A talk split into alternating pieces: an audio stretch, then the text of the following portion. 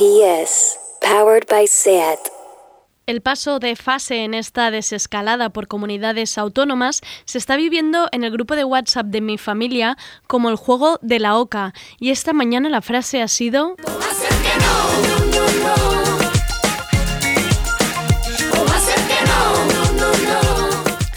Pues eso, un poco de humor, que es lo poco que nos queda.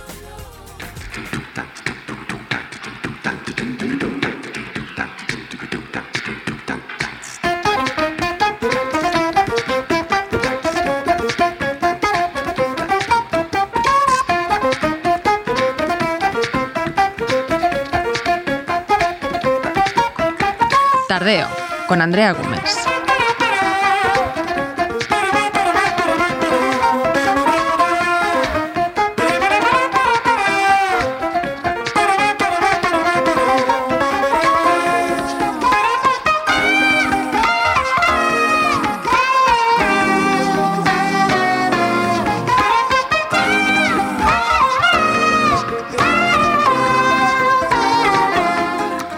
Vamos con el tardeo de hoy. Empezaremos con la sección Tranquimacín, porque pocos Tranquimacíns hemos tomado esta temporada. Y hoy tenemos a Rubén Serrano y su sección Agenda Queer, donde hablaremos de algo que creo que es importante porque a día de hoy todavía se usa como insulto o como discriminación, la pluma marica. Y dirás, a ver cómo va a ser esto todavía en 2020 pero ¿cuántos hombres gays no habéis oído decir, pero yo no soy como esas de la pluma? Pues eso mismo, y para ello tendremos en el programa a Juan Naranjo, conocido en Twitter como Juanito Libritos, que acaba de publicar su libro Mariquita, una historia autobiográfica sobre la homofobia, un relato a partir del momento que a Juan empiezan a llamarle Mariquita en la escuela y se da cuenta del acoso y la marginalización que acompaña esa palabra. Por supuesto, Rubén no se queda aquí, habrá gomets rojos y verdes y un poco de cháchara. Nunca falta de eso con Rubén. Sube el volumen que empieza tardeo. Estamos en Instagram, YouTube y Twitter. Búscanos. Somos Radio Primavera Sound.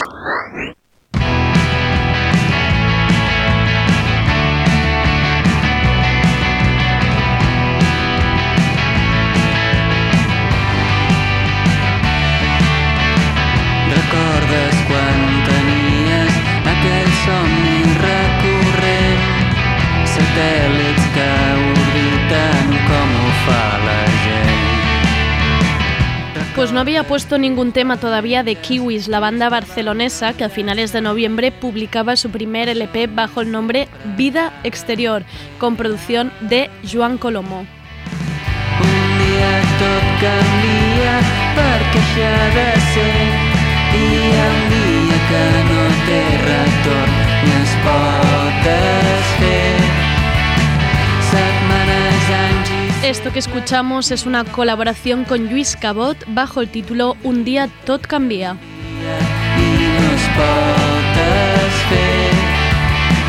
miracles de la ciència fàrmacs i medicaments miratges, coincidències i retrobaments miraves a pantalla Tardeo, el programa de actualidad y cultura de Radio Primavera Sound.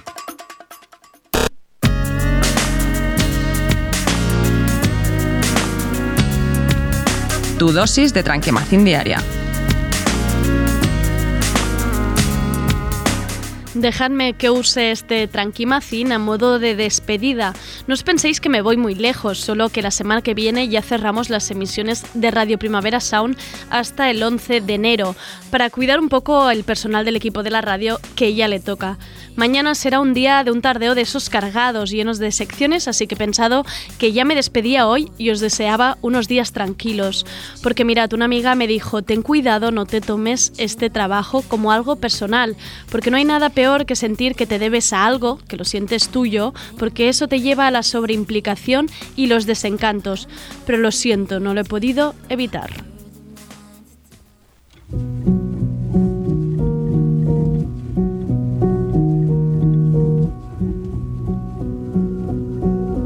If we make it through December, everything's gonna be alright, I know. It's the coldest time of winter. And I shiver when I see the falling snow. Ya sabéis que me gustaría que fuera más bidireccional este programa, saber cómo estáis, cómo lo lleváis, qué os gusta, qué os disgusta, qué os interesa y qué os preocupa. Pero de momento las ondas van hacia una dirección y esos son vuestros auriculares. La verdad es que no hay nada que me haga más ilusión, y lo digo en serio, no soy una queda bien, soy una escorpio al fin y al cabo, es cuando me escribe alguien y me dice, acabo de descubrir Tardeo, como me pasaba el otro día, y una chica me decía, estoy escuchando todos los programas desde el inicio, voy por octubre de 2019, y yo, Virgen Santa, por favor, ponte en la actualidad. Y ella me decía, no, no, me gusta y me acompañas en los viajes. Y yo ahí estaba abrazada al móvil pensando, ala, qué bien. Estoy dentro de un coche con todo el equipo de tardeo acompañando a esta persona cada mañana. También me gusta cuando se crean conversaciones a partir de un tema que habéis escuchado y os ha despertado preguntas, como el tema sobre la situación del Sáhara Occidental, que surgió a través de Instagram y que yo no puedo estaros más agradecida a que me hagáis abrir los ojos en ciertos temas o cuando preguntáis por un libro que no habéis escuchado bien. Ese nivel de atención y seguimiento siempre me deja muy alucinada. Y en realidad todo esto es para deciros que os quería desear unas felices fiestas. Esta semana dejamos tardeo hasta 2021 y que aunque yo estaré por aquí y que todavía estaré unos días pensando cómo podemos volver con un mejor tardeo en enero, lo que me gustaría en realidad es ir casa por casa con unos polvorones en la mano y abrazado, abrazaros y pediros que aunque sean unas fechas extrañas, apagadas, vacías para mucha gente, como ya hablamos ayer en la sección de salud mental con Laura Esquinas, yo os pediría que descanséis, que os dediquéis tiempo a vosotras, que tengáis o no días, aprovechéis para leer lo que os apetezca, poneos las pelis más chorras que haya y volvamos a desacelerar todas un poco.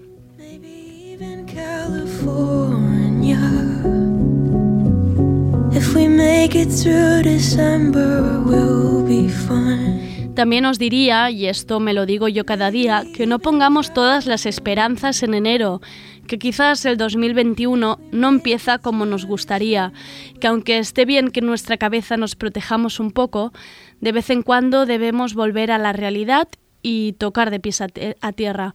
Os diría que os juntéis, con cuidado sí, pero que os juntéis con ventanas abiertas y plumón mediante, con la familia, pero la familia escogida, la familia que digáis, estos son los míos, estos son con los que quiero pasar mi tiempo.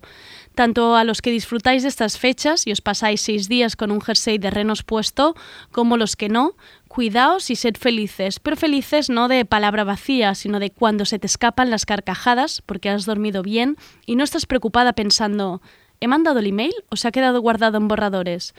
Bailad mucho en casa, no os acabéis todo el suchar, leed cómics, mirad series viejas, poneos Jumanji con los amigos, probad todos los vinos de la bodega de debajo de casa, cantad mucho y muy alto, y no os atragantéis con las uvas. Felices días de no estar pendientes de absolutamente nada y que tengáis una buena entrada de año.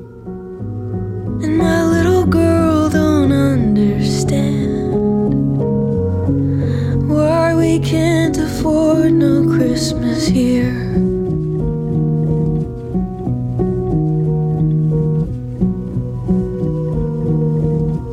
If we make it through December. Everything's gonna be alright, I know. It's the coldest time of winter. Shiver when I see the falling snow. If we make it through. RPS. I need you to tell me right before it goes down. Promise me you'll hold my hand if I get scared now. I tell you to take a second, baby, slow down. You should know I. Agenda Queer con Rubén Serrano.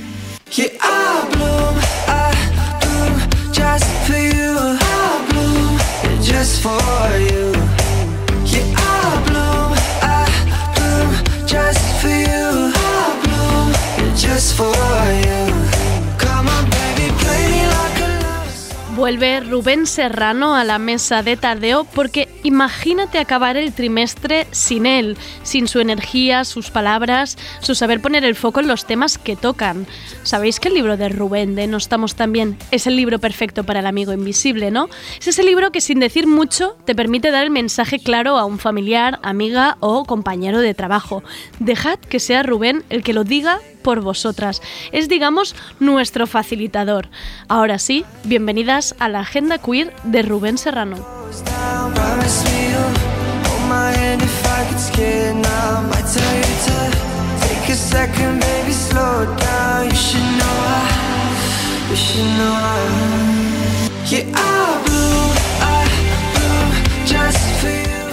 Hola Rubén, ¿qué tal? ¿Cómo estamos? Pues agradecida y emocionada por tu presentación. La recomendación del libro, que es que es el libro ideal. Tú lo das y ya está, y ya te apañas. Chútate esto. Te- claro. Pero vamos a ver, ¿cómo iba yo a acabar este año Sin- sin, sin sin ver y sin visitar a mi Andrea Gómez? Ah, Vamos Me da la sensación que hace mucho que no nos veíamos y quizá no hace tanto. ¿Hace cuánto? Pues que no me equivoco fue el 3 de noviembre, se hace bastante, ¿eh? Pues una barbaridad. Que javimos No. a totonadas. Muy mal. Oye, creo que además de. Eres tan facilitador que creo que vienes a hablarnos de otro libro. Además, Bueno. por, si, por si uno no va bien para el amigo invisible, podemos venir con este, con este otro libro. Hoy va a ser muy fuerte porque Andrea, hoy va- vamos a hacer otro monográfico después del de la veneno. Hoy está dedicado a la pluma. Eso que tanto nos han censurado, a las maricas, a las bolleras, a algún hetero también. Eh, ¿Qué es la pluma? Pues la pluma es la feminidad en un hombre o la masculinidad en una mujer, eh, porque bueno, estos días está siendo objeto de mofas en televisión, de palizas a menores de edad en colegios. Sí, parecía un tema que la pluma como que lo habíamos dejado atrás, ¿no? O que la gente podía decir, ahora cómo vas a decirle a alguien. Y sigue siendo un insulto y una manera de discriminar, ¿no? Yo decía en el inicio del programa, incluso, eh, ¿cuántos hombres gays dicen, no, perdona, pero yo no soy como ellas, yo no soy las de la pluma? Muchísimos, Como si fuera una cosa que dices, bueno, perdona. Bueno, o sea, y que hay todavía... mucho machismo y mu- y mucha misoginia. Dentro, claro. Esto es, Totalmente. esto es fuerte. Bueno, pues para hablar sobre pluma, homofobia, mariconadas varias que nos encantan y de nuestras vidas, te he traído un invitado muy especial. Eh, me hace mucha ilusión recibirle. Eh, hola, Juan Naranjo, ¿cómo estás? Hola Rubén Serrano, hola Andrea, pues encantado de que me invitéis a vuestra casa y muy feliz y de verdad agradecidísimo con la generosidad de una persona que está en proceso de hablar de su libro que de repente invite a otra a hablar de su Hombre, por Sí, supuesto. porque una cosa inaudita en los medios. Porque una cosa arrastra a la otra. Esto es casi como la cadena de favores. Eh, Juan, qué placer más grande tenerte hoy en Tardeo. ¿Sabes una cosa? Yo me pensaba que te seguía en Twitter porque me apareces tanto en el timeline, tanto eres tan favoriteado y retuiteado por las personas, imagino, a las que sí sigo, que yo cuando hoy he ido a buscar, la, te- me buscaba pues, tus últimos tweets y tal, pensaba, oye, pero que no los sigo, ¿qué es esta barbaridad? Que yo me creía que de tanto que me aparece y una persona que me parece importante, Bueno, es que además Juanito es en la comunidad de. Twitter, ¿eh? Sí, sí. Muy Eh, importante. bueno, un referente o una persona muy pesada con una adicción. Es decir, están Bueno, las dos opciones, ¿no? Es yo creo decir, que en Twitter somos todas las pesadas. La que más le gusta, Claro. ¿no? Exacto. Eh, desde casa, eh, para quien nos sitúes, Juanito Libritos. ¿no? Una mini introducción que ya ha avanzado Andrea. En redes es Juanito Libritos, o sea, oh my god, right now, follow, porque verdaderamente es todo lo que dice y hace es muy eh, importante y necesario. Y bueno, Juan es de Málaga. Si no me equivoco, tú, Juan, por favor, me, me corriges. Es profesor sí, de sí, yo instituto. soy de Torremolinos, Ay, sí, perdón, provincia de Málaga, ah, mira, ves, he acertado. Pues es de Málaga, profesor de instituto, booktuber, eh, y está aquí eh, es porque es una eminencia en redes y aparte de eso también es luchador eh, por los derechos LGTBI y acaba de publicar su libro, que es una verdadera eh, joya y una maravilla que se llama Mariquita, eh, una historia autobiográfica sobre la homofobia eh, donde Juan también cuenta su testimonio. Yo, mm, antes de empezar, Juan, te quiero dar la enhorabuena porque creo que es un libro muy didáctico, muy visual. Creo que el poder de las ilustraciones y de las palabras que, que- hay hace tan evidente ¿no? lo que aún nos sucede y, creo que es al mismo tiempo como eh, un mapa perfecto para los lectores ajenos a esta realidad. En plan, toma, esto es lo que nos sucede, ¿no? Creo que es una guía magnífica, así que gracias, Juan, por, por este libro.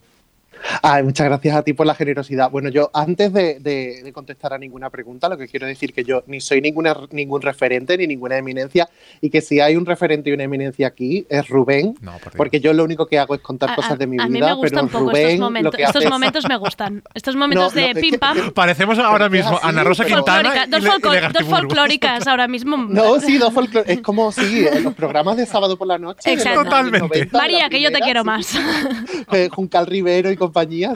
sí, no, pero lo digo en serio, porque es que Rubén hace una cosa muy importante que es eh, investigar sobre lo que nos pasa y, en su libro, de verdad, hace un ejercicio de periodismo que yo creo que eso va a ser estudiado en el futuro para entender cómo era la situación de las personas LGTBI eh, en, España y en el mundo en, en 2020. Entonces creo que él ha hecho una cosa muy importante y una cosa que además va a perdurar en el tiempo. Y, y después, con respecto a mi libro, pues sí, bueno, yo ya te digo, yo he hecho una cosa con mucho cariño, es una cosa muy sencilla, es una cosa pequeñita, pero creo que contando mi vida, de alguna forma, mm, he contado la vida de muchos de nosotros. Y yo creo que eso es lo que más ha gustado, que muchísimas personas, eh, aun contando cosas tan personales y tan íntimas, se han podido sentir identificadas porque han tenido vivencias parecidas a las mías, ¿no? Entonces yo creo que eso es lo, lo bonito de, de Mariquita. sí. Totalmente, Juan. Antes que Em, nada, no, no, he, no he pagado a Juanito libritos, ni a Juan, no he pagado a, na- a nadie para otras palabras, pero muchas gracias. verdad, Oye, eh, um, yo que no he tenido un libro entre las manos ni he podido ver mucho y para el oyente que tampoco no haya podido toquetearlo, eh, decidnos un poco qué encontramos dentro de este libro, qué formato de libro es, qué, bueno, aparte de tus vivencias y de este recorrido y esta historia, autobiograf- esta historia autobiográfica, ¿qué encontramos dentro del libro?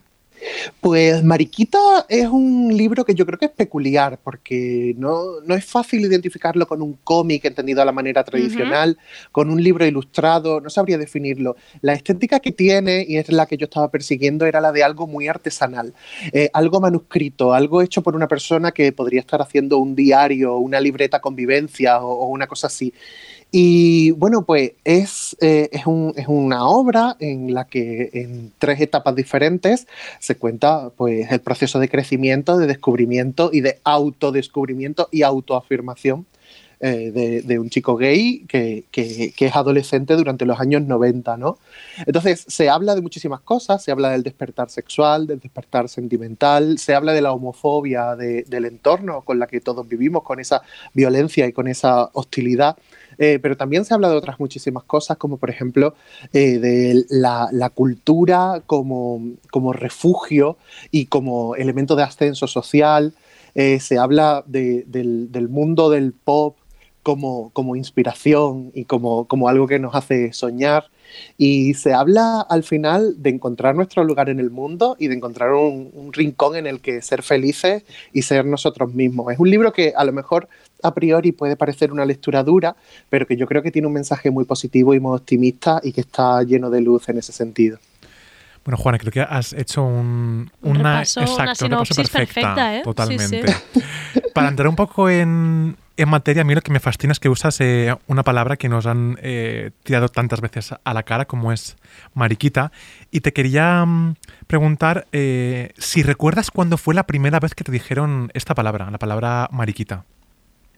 Y pues fíjate, es que precisamente es con, con esa anécdota con la que empieza el libro. Yo era, yo era un, un niño muy pequeño, es decir, yo acababa de entrar en el colegio y yo no es que todavía no supiera quién era yo, sino que en realidad ni siquiera todavía sabía muy bien cuáles eran las opciones que tenía. Es decir, es que es muy curioso porque cuando estábamos hablando de plumofobia, eh, en realidad la, el gran componente de la homofobia es plumofobia, porque si a nosotros eh, si nosotros no, no diésemos, digamos, eh, algún tipo de manifestación externa de lo que sentimos internamente, en realidad no habría ningún motivo para, para recibir eh, esa, esa marginación o esa violencia. Si se nos margina y se nos violenta desde que somos muy pequeños, es porque mm, se intuye lo que podemos ser, eh, pero no porque lo que realmente somos. ¿Sabes? Es que es decir, en realidad todavía se nos- cuando se nos pone esta etiqueta, todavía nosotros no hemos tenido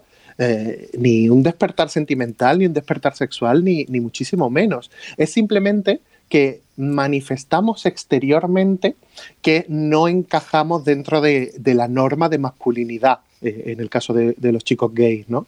Entonces es muy curioso, porque por lo que se nos empieza a marginar, por lo que se nos empieza a hacer receptores de violencia, no es por nuestra eh, orientación sexual, es por cómo se intuye que en un futuro puede ser nuestra orientación sexual basándose en unos estereotipos de género tremendamente rígidos que dicen cómo tiene que ser un niño varón y cómo no tiene que serlo. Y es muy curioso porque es que es la base de la homofobia, la plumofobia. Eh, a un chico, un chico que, que, digamos, cumpla con los cánones de masculinidad preestablecidos, eh, no creo que en ningún momento vaya a recibir homofobia, porque al no manifestar su sexualidad en forma de pluma, nunca va a despertar esas alarmas que van a encender ese fuego y esa violencia a su alrededor. No sé si me explico, total, le estoy total. demasiadas Yo, vueltas a la Además, no, eh, creo que hay un partes en el libro donde lo, lo explicas con, con, ejemplos muy muy bien, ¿no? El, desde el amaneramiento, ¿no? Eh, al final creo que también, no sé si estarás de acuerdo conmigo, pero la palabra mariquita, ¿no? Se activa eh, porque también hay algo de machismo ahí, ¿no? Y de misoginia, ¿no? Y si se está viendo la feminidad en un hombre como algo inferior, algo que es una risa, que es una burla, ¿no? Y ya lo, lo, que tú decías, no empieza ese marcaje. Claro, es que, es que es eso. Es decir, cuando lo, los niños y niñas LGBT empiezan a recibir este tipo de violencia, no es por lo que en un futuro ellos vayan a ser, ni por cuáles vayan a ser sus relaciones sentimentales futuras o sus relaciones sexuales futuras. Es porque de repente eh, se comportan de una forma que no es la que se espera de ellos. Y por supuesto que en el caso de, la plumofobia tiene que ver con una misoginia que mm, está en todos los, los aspectos de, de, nuestra sociedad y que los corroe desde dentro. Hmm. Eh, es vincular eh, el amaneramiento o la feminidad o como queramos llamarlo con algo grotesco, algo risible, eh, algo, algo que, que tratar de, de, eliminar además. Hmm. Y claro, eso por supuesto, bajo mi punto de vista, es innegable que tiene que ver con la misoginia me gusta mucho eh, cómo incides en el papel de los padres, ¿no? Eh, hablas de, cómo potencian a Juanito, ¿no? A, el personaje, pues unas actividades strikes eh, escolares que, a Juanito, pues eh, no le gustaban, ¿no? Eh, y le encaminaban hacia las que tiene que hacer un hombre, como el tenis, cómo le in, no le inculcan, sino cómo vigilan cuáles son sus gustos y cuáles no pueden ser, ¿no? A mí también eh, me pasó algo muy, muy similar y lo que te quería preguntar es, eh, ¿hasta qué punto son nuestros padres, nuestros padres responsables de, de lo que eh, nos sucede y vivimos y si crees que se les puede responsabilizar o no de algún modo? Uh. Claro, esto es un tema complejo. Eh, yo creo que muchísima de, de, de, esta, de, este condicionamiento que se tiene para que intentar que, que, los hijos encajen dentro del modelo socialmente establecido, eh, creo que, mm, digamos, no va a malas, que lo que busca de alguna forma es que ese niño o esa niña encaje en los estereotipos que, se esperan de, propios de su género y que para que, digamos, no, no lo pase mal, no, no sea marginado o, o, tenga, digamos, vínculos afectivos y sociales. Creo que no se hace con, con mala intención, pero que claramente es una cosa pues, que coarta muchísimo y que de alguna forma nos, nos, censura, ¿no? Porque no solo nos fomenta las cosas que a lo mejor nos nacen como intereses propios, sino que además se intent intentan inculcar eh, unos intereses que no tienen por qué ir con nosotros, ¿no? Y bueno, eso es una pena porque no, no sé cuánta, cuántas personas a lo mejor si, si, se les hubiese, digamos, fomentado sus intereses desde que eran pequeños, pues a lo mejor 20 años después eran genios en, en una materia concreta, en el ballet o, o, o, en la pintura o en lo que tú quieras, ¿no? Es una pena porque, claro, es, al fin es cortar alas, ¿no? Es cortar alas y, y no es lo que se debería hacer hacer con, con, un hijo, con una hija. A los niños se les debe, debería dar alas, no, no cortársela. Y en, en, Mariquita yo creo que hablo mucho sobre crianza eh, y sobre modelos de crianza y sobre cómo eh, deberíamos gestionar eh, el hecho de que nuestro hijo o nuestra hija no encaje dentro de lo que a lo mejor mm, es mayoritario o de lo que se esperaba de, de él o de ella. Y bueno, creo que eso es muy interesante porque además mm, pienso que esta lectura eh, puede hacer que, sea interesante para, para padres o madres que a lo mejor estén pasando por momentos de, de duda de, mira, ¿qué debería hacer? ¿Debería tratar de conducir a mi hijo o a mi hija hacia, hacia un asunto o debería dejarle más libre, que él explore? No sé, entonces creo que este es un tema interesante y bueno, yo, yo no soy psicólogo ni, ni soy experto en coaching parental ni nada de eso, pero creo que contando las experiencias de uno mismo también se, se le pueden encender ideas a otras personas con respecto a sus propias vivencias, es decir, hostia, pues a lo mejor en este momento yo también he estado intentando conducir a mi niño o a mi niña hacia una cosa que no le salía de forma natural y tendría que haberle dejado más libre. Bueno, pues a partir de ahora eh, voy a intentar fomentar sus intereses y no a imponerles otros que solo me interesan a mí y no a él o a ella. Juan, ¿y tu propio entorno al ver ahora en este libro como agrupadas todas las vivencias una tras de otra y que quizá puede ser como más impresionante decir, bueno, pues todo esto ha pasado, todo, todo esto eh, le ha pasado por la cabeza, em, ¿cómo han reaccionado? ¿Cómo lo han vivido? Como de decir, jolines, pues no me lo esperaba, o sí, o, no sé si ni disculpas, o... Claro, es que eh, es un, es un tema complejo porque lo que le pasa a muchísimas víctimas de, de distintos tipos de acoso es que eh, intentan ocultarlo Hmm. para que ese asunto, digamos, no sea el único, el único tema de su vida o para que si en casa están bien y están a gusto, eh, no llevar el miedo que viven en otros sitios como el colegio o la calle o una cosa así. Entonces, claro, eh, creo que tanto yo como muchísimas personas LGTBI a lo largo de su crianza han sufrido un montón de cosas que han ocultado eh, por miedo o por vergüenza a personas que a lo mejor le podían haber facilitado un poco eh, ese proceso de crecimiento, Eh, incluso a profesores, a, a familiares, a, a- a Ujú. otros adultos, ¿no? Eh, es una pena, yo creo que, claro, eso lo- sucede porque, porque hablar de esto en ese momento, estamos hablando del final de los 80 y de los 90, era todavía tremendamente tabú.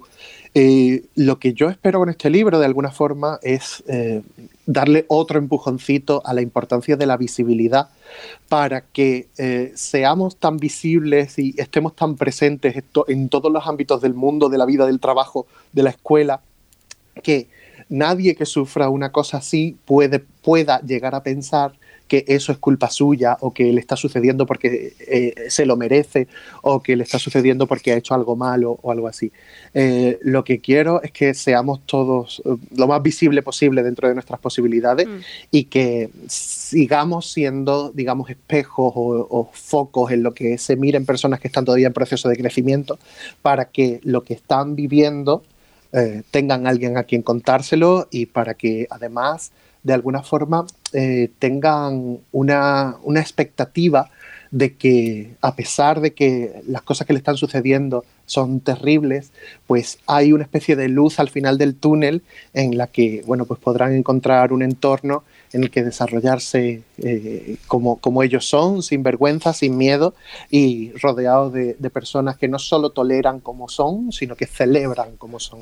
Qué bonito. Creo, Juan, que Sí. eh, al, al respecto ¿no? de esto que apuntabas de los referentes ¿no? y de mirarse en, en un espejo, eh, sobre el poder de la cultura y la educación, dices en el libro una frase que me subrayé que fue, eh, los docentes me abrieron los ojos al mundo de la cultura, las ciencias y el arte. En ese mundo yo no era un marginado, era un privilegiado. Am, Alan Down, que es eh, psicólogo y que ha escrito un libro precioso que se llama The Velvet Rage, él cuenta cómo los hombres gays se refugian, como tú también apuntabas antes, ¿no? en la cultura, en el arte y en los estudios, para demostrar al mundo y en cierta forma también para demostrarse que al menos ahí sí son aptos, ¿no? que son queridos, que son respetables y que, que sí que son válidos. ¿no? Eh, creo que es un poco el bueno, si no tengo el reconocimiento y, el amor en este lado, lo voy a buscar por el otro. ¿no? Em, ¿Te pasó algo a ti en este sentido? ¿O, cómo consideras tú que, funciona aquí la, cultura como as- ascensor social, como has ah, dicho antes? Sí, pues bueno, lo primero que ahora después cuando terminemos de hablar, por favor me pases el, el link para, para ese artículo que me interesa mucho. Y, y lo segundo, bueno, mm, creo que para, para algunas personas eh, la cultura, y no solo di- entendida como la gran cultura o la Mm. cultura más elitista, sino también la cultura popular, creo que ha sido una válvula de escape para muchísimas personas, pero también un refugio en el que esconderse o en el que arroparse cuando todo lo demás iba mal. Eh, cuando estás en un ambiente en el que no te sientes tú mismo, en el que tienes que estar siempre mintiendo o siempre ocultando quién eres, eh, de repente mm, tener referentes, eh, referentes, por ejemplo, en la música, ¿no? O referentes en el cine, o eso, eso te puede crear una especie de rincón feliz en el que, en el que tú desarrollarte y soñar y, y además imaginar otros mundos que son muy diferentes al que, al que hay a tu alrededor y al que tú estás viviendo, ¿no? Y además con respecto a, la cultura, entendida en un sentido más meritocrático, más académico, como se le quiera llamar, eh, eh, creo que para, para muchísimos eh, chicos y, y chicas LGTB de mi época, mm, digamos, ser bueno en los estudios era como un, algo que, que- que- nosotros, a lo que nosotros podíamos aferrarnos, eh, algo que, que se nos daba bien y que, mira, pues a lo mejor socialmente no, nuestra vida no era como nos gustaría, a lo mejor no teníamos eh, la, la aceptación que en otros ámbitos nos hubiese gustado, pero mira, mm, que se nos diesen bien los estudios o, tener muchos intereses cultural o formarte un vocabulario muy elevado para tu edad, que es algo que también le pasa o le pasaba a algunos niños, niños gay de, de la época, o, leer mucho desde muy joven, era una especie de, de elemento de, no sé si de identificación o, de, de- de verte, digamos, con, con una peculiaridad que te hace especial y que te, te hace diferente y, y que te, te hace como un poco más evolucionado a lo mejor que, que el mundo que, que te rodea, ¿no? Y además, por supuesto, creo que para muchos de nosotros también ha sido una forma de decir, eh, bueno, pues si hago las cosas como se supone que debo hacerlas, si saco buenas notas, si, si consigo títulos y tal, pues probablemente algún día tendré oportunidad eh, de tener la suficiente independencia económica y de, de- de tener la- las suficientes posibilidades como para construir una vida a mi medida en la que yo no le tenga que dar explicaciones a nadie y en la que sea totalmente autosuficiente, ¿no? Bueno, eso por desgracia después la- las burbujas explotan y, y los títulos cara, pues no sirven de, de tanto como, Mm. como uno habría esperado, ¿no? Pero creo que, que sí, que ese, ese elemento de la cultura como ascensor social Mm. eh, es, es una cosa interesante para todas las personas eh, de clase trabajadora, pero que Mm. también ha sido especialmente interesante para las personas LGTBI que tenían el doble estigma de mm, estar en un ambiente muy humilde y de encima tener el hándicap que le dificultaba las relaciones sociales y sentimentales, ¿no? En este sentido, Juan, quiero ponerte una cosa para ver si la reconoces y hablamos eh, sobre ello ahora. A ver qué te parece.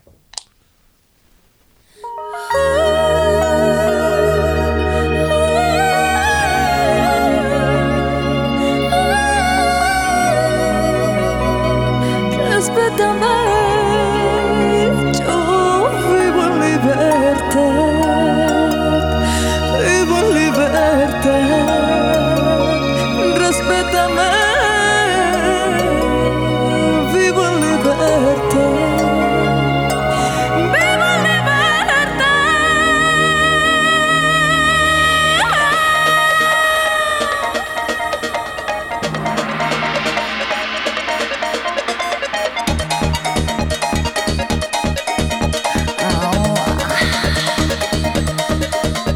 Con el wow, ¿eh? Ahí.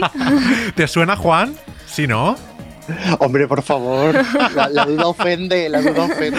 Bueno, para quien, para- por si hay algún espectador no, bueno, sí, bueno, algún público que se, alguien del Sí. público se haya perdido un poco, es Pantera en Libertad de Mónica Naranjo, la Pantera de, de Figueres. Y te la he puesto, Juan, porque, mira, yo es que ese libro, o sea, Mariquita, vaya fantasía. En el libro hablas de Lady Di, de Lola Flores, de Shakira, de Ella Baila Sola, de Mónica. Yo estaba living, y claro, no sé qué. eh, eh, divas que hoy serían pues Lady Gaga, Ariana Grande. Y entonces mi pregunta, Juan, es eh, ¿qué nos pasa a los mariquitas con las divas? ¿Por qué nos atraen tanto?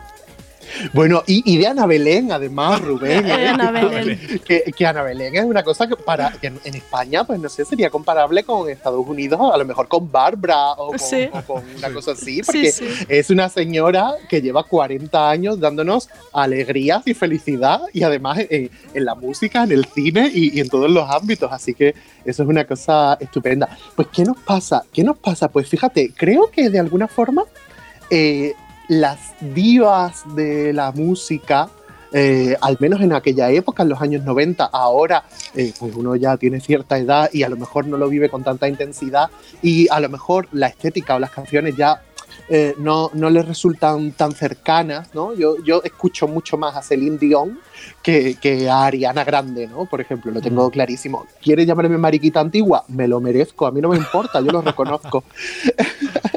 Pero creo que de alguna forma eh, es una especie de fantasía de poder, porque si lo piensas, eh, en los años 90, cuando, cuando estábamos con, cuando de repente este, eh, esta vuelta de Cher al mundo de los vivos, cuando de repente eh, Mónica Naranjo aparece eh, vestida de látex y, y- y rodeada de maromos, y quitándose la peluca, Queríamos ser Pues, ella. Eh, por poco. supuesto, claro. Es que no, no sabes si quieres ser ella o quieres ser su mejor amigo Claro. o, o- o quieres abrazarla o, abrazar a los de- machos esos.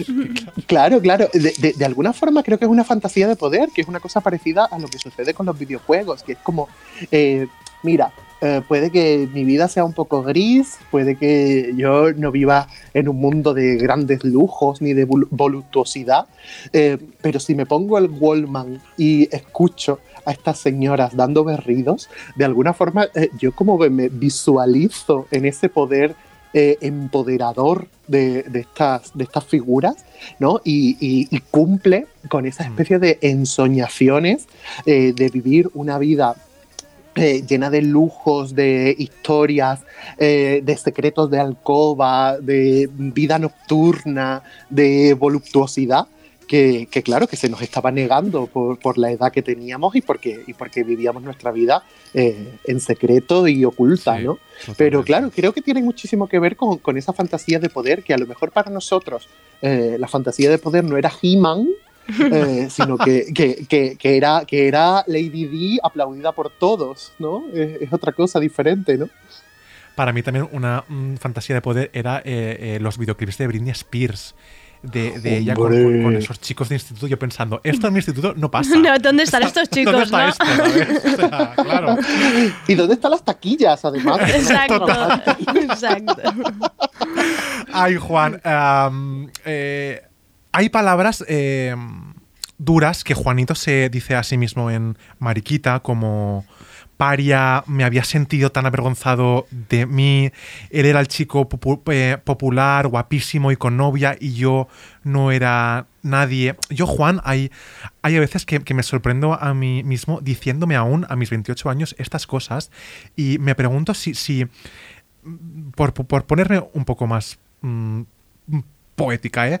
Me pregunto si hay un pedacito de nosotros que se ha roto, ¿no? Eh, eh, em, ¿Tú qué crees? ¿Por qué crees que, los eh, mariquitas nos juzgamos tanto a nosotros mismos y nos exigimos tanto la perfección cada día, cada hora? Bueno, primero que igual que cuando hablamos, por ejemplo, de plumofobia dentro del colectivo, eh, el hecho de que nosotros seamos hombres gays no nos convierte en seres de luz y además hemos sido criados en el mismo ambiente que cualquier otra persona y por lo tanto todas las exigencias y todas las dificultades y todos los defectos del mundo en general también lo tenemos nosotros mismos y tenemos que trabajar eh, para, para luchar contra ellos y para eliminarnos. Y segundo, es que creo que de alguna forma eh, a nosotros se nos robaron los años que se suponían que debían ser los más felices. Eh, que cuando todo el mundo estaba descubriendo su vida a los 12, a los 13, a los 14, a los 15, a los 16, a los 17, nosotros estábamos intentando disimular, intentando pasar desapercibidos y que no se nos viese mucho ni se nos notase mucho.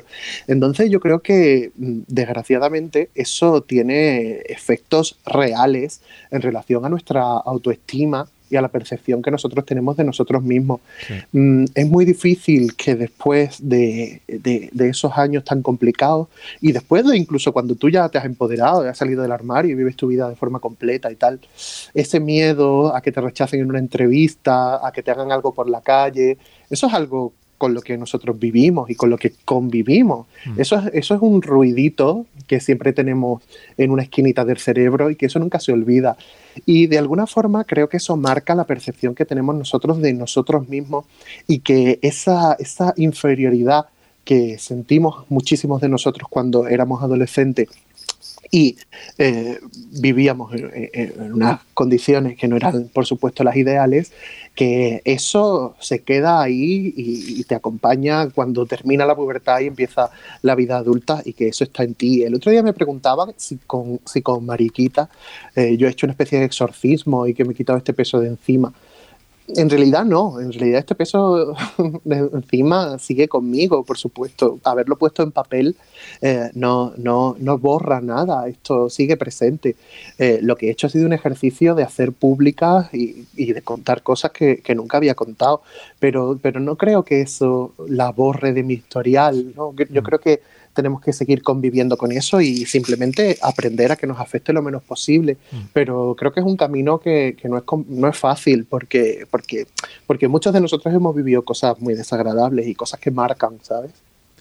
Yo también creo que, que el, el poder que tiene un testimonio eh, es más poderoso que el poder de que te lo explique alguien desde la abstracción y creo que tú lo haces eh, estupendamente bien en el, en, el, en el libro. Y mira, Juan, de folclórica a folclórica, amiga. De, de Ana Rosa a Anne o de Sara, bueno, o de Chelo a Lidia. ¿Qué me gusta más? De Exacto, Chelo a. Lidia. Me ha encantado saber, Juan, eh, que tu madre te llevó a una vidente o a una curandera, porque mi madre hacía lo mismo conmigo, Juan querido. Así, te- así es. Es que los años 90 eran Son loquísimos con respecto a esas cosas. Es que se nos ha olvidado ya, pero en los años 90 es una cosa de la que de repente Pero una curandera, ¿a- hablar. ¿a qué? Una, ¿Pero qué os llevaba? Pues, pues mira, yo, yo recuerdo a, a mi madre que iba con, con garrafas de agua a ver a la curandera esta. La señora ponía sus manos en mi cabeza, mm, hacía como sus conjuros de a ver qué le pasa a este niño, tal, no sé qué, Ah, y bendecía el agua de alguna forma y mm, me la, me la bebía. ¿Te la pues, bebías sí, eh, sí, todo sí. allí? Eso, eso ha sido mi experiencia, un poco Bueno, por lo menos no había ninguna paloma muerta, Exacto, no ni había roto, ni nada. ni nada de eso, ¿no? embrujadas, nada sotería, nada, nada, nada. Pero que, que sí, es que en realidad es una cosa de la que hemos decidido olvidarnos, pero los años 90 era una cosa muy loca con respecto eh, a las abducciones extraterrestres, a las sectas, a los endemoniados. Se hablaba muchísimo de esas cosas y era como una cosa súper normal. Total, y Pero además- De repente ya hemos pasado página de ese asunto, ¿no? Exacto. El mundo secta y el mundo mm, religiosidad pseudo-pagana en los años 90 era tremendo, vamos. Totalmente, era, era muy, muy fuerte todo esto. Y es que yo también que, que- que creo que, que lo que haces es subrayar y hacer un ojo. No nos olvidemos de las mariquitas que están y aún siguen en los pueblos, ¿no? Porque, bueno, pues Claro. nos pensamos que solo Mm. está todo en la capital y, y no, es, no es así, ¿no? Incluso hay también... eh, historias de sexilio, ¿no? De, de gente que se tiene que ir de su pueblo o de su ciudad a otra por su orientación sexual o identidad de género. Hay una parte del libro en la que explicas que, que querías empezar la universidad, ¿no? Y, y- y salir de ese pueblo y ver qué hay más allá. Y ahora, eh, después de, estudiar, vives en el pueblo, en Torremolinos, eres profesor eh, y te quería preguntar cómo ha sido ese cambio de volver al pueblo y al instituto, ¿no? Eh, a tus raíces. ¿Cómo ha sido ese Pues, regreso? pues es que en realidad, fíjate, yo menos el año que estuve de Erasmus, que estuve en Roma, yo siempre he vivido eh, en, mi, en Torremolinos, yo siempre he vivido en mi pueblo.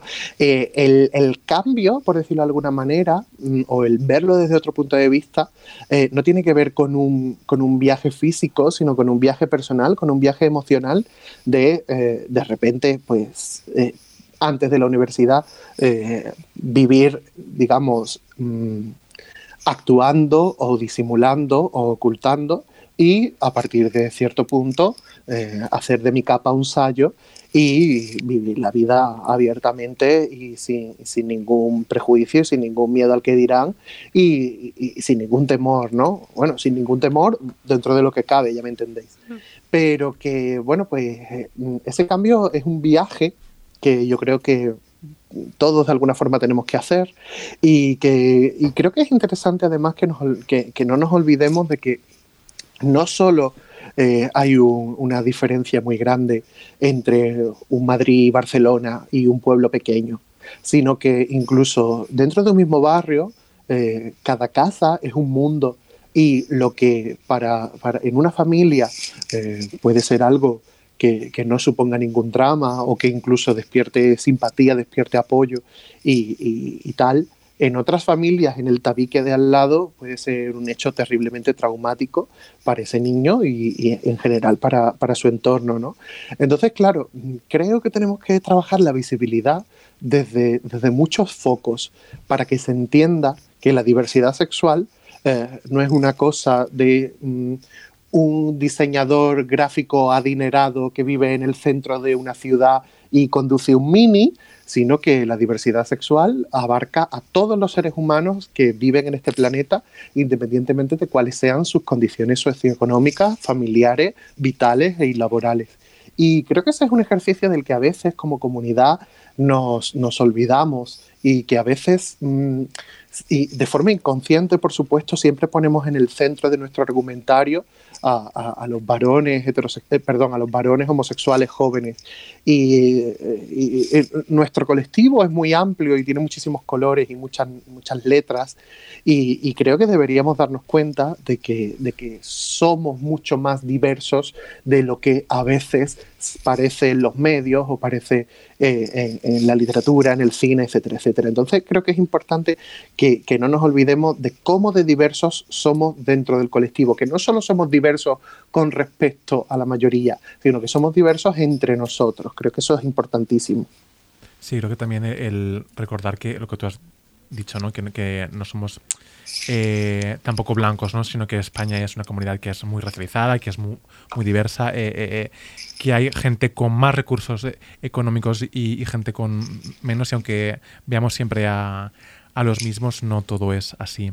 Juan, hay una cosa que me ha flipado porque escribiendo, bueno, pero esta, esta autopromo, lo siento mucho.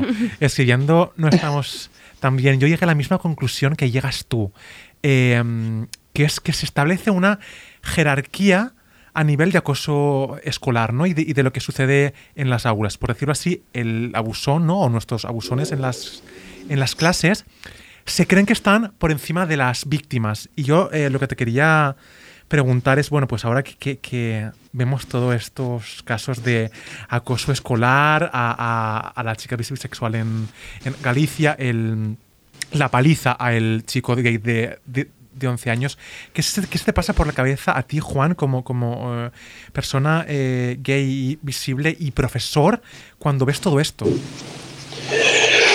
Pues a mí, por supuesto, como a cualquier otra persona, eh, me revuelve por dentro y, me, entristece muchísimo. Si lo piensas de alguna manera, los rostros de, de- los que acosan son muy parecidos entre sí, eh, pero los rostros de las víctimas, de las personas acosadas, son, pueden ser muy diferentes. Es decir, estamos hablando en este caso de acoso homófobo, pero hay, hay acosos por, por otras razones y, Mm. por supuesto, el, el racial, el sexual, eh, e incluso en algunos sitios el económico, eh, puede ser factores determinantes para que una persona sea víctima, ¿no? Eh, mira, Rubén, yo soy consciente de, de que los dos llegamos a, a un punto muy parecido y me encantó leerlo en tu libro. Y además me alegré mucho que, que el mío ya estuviese eh, entregado desde hacía tiempo para, para decir, menos mal, menos mal, porque si no, yo en mi cabeza iba a decir, hostia, tío, he plagiado a Rubén. Afortunadamente puedo estar tranquilo con eso. Pero que, fíjate, estas cosas me entristecen mucho, por supuesto. Pero por otra parte, me dan más ganas de seguir luchando. Me dan más ganas de seguir haciendo cosas, me dan más ganas de seguir siendo visible porque me doy cuenta de que eh, la, la burbuja en la que nosotros podamos vivir no es real. Y que hay muchísima gente que sigue necesitando que se hable de lo que el acoso LGTBI fóbico significa. Y que hay muchísima gente que sigue necesitando que se visibilice que hay muchas formas de ser y de amar y de querer. Y de alguna forma, eh, estas cosas, a pesar de que me entristecen mucho, eh, despiertan cada vez que suceden mis ánimos por tratar de seguir haciendo, en la pequeña medida de mis posibilidades, tratar de seguir haciendo del mundo un, lugar eh, más abierto y más respetuoso. Y Juan, tú que estás ahí y, y, mm, tú que estás en, en las aulas, ¿cómo ves a los alumnos, alumnas, alumnes? ¿Se ve la diversidad? Eh, eh, ¿Se ve que hay aún eh, LGTBI-fobia? Eh, es que, claro, por desgracia esto no es una opinión, por desgracia es que es una realidad. La, la LGTBI-fobia en los institutos existe y sigue sesgando vidas y amargando vidas. Esto es una realidad. Lo que sale en los medios son solo las situaciones más graves que terminan en hospitalización o que terminan en, en asuntos terribles, ¿no? Eh, pero el día a día de muchísimas personas LGTBI eh, en, en su centro de estudios sigue siendo terriblemente traumático y sigue siendo infernal. Eh, que si se ha avanzado, se ha avanzado muchísimo, se ha avanzado una barbaridad. Eh, ahora se ven cosas en los institutos que eran impensables hace 15 años. Eh, se ven parejas del mismo sexo de la mano. Eh, se ven personas trans eh, terminando sus estudios y estando en un ambiente lo suficientemente, eh, lo suficientemente respetuoso como para no sentir tanta violencia, como para tener que dejar los estudios y que eso tenga eh, repercusiones ya en su vida para siempre. Por supuesto que, se- que han cambiado muchísimo las cosas, pero no es suficiente. Y a la vista está, solo hay que ver los datos. Tenemos que seguir trabajando. Y además tenemos que seguir trabajando para que eh, el hecho de que a alguien se le respete eh, por, su orientación, por su identidad, no sea una lotería. Que, que a las personas no se les respete porque han caído en un instituto tolerante, respetuoso, o que a las personas Qué no se les respete Juan. porque están en la clase más buenecita, sino que las personas se les respeten en cualquiera que sea eh, su, su ámbito, su entorno. Y, y- y eso es muy difícil, porque, porque mm, hay que, que trabajar con muchísima gente y hay que convencer a muchísima gente. Y creo que la única, la única forma que tenemos para, para seguir trabajando en esto, y no creo que sea una fórmula mágica, porque a la vista está de que llevamos muchos años trabajándolo y el problema sigue vigente, Mm.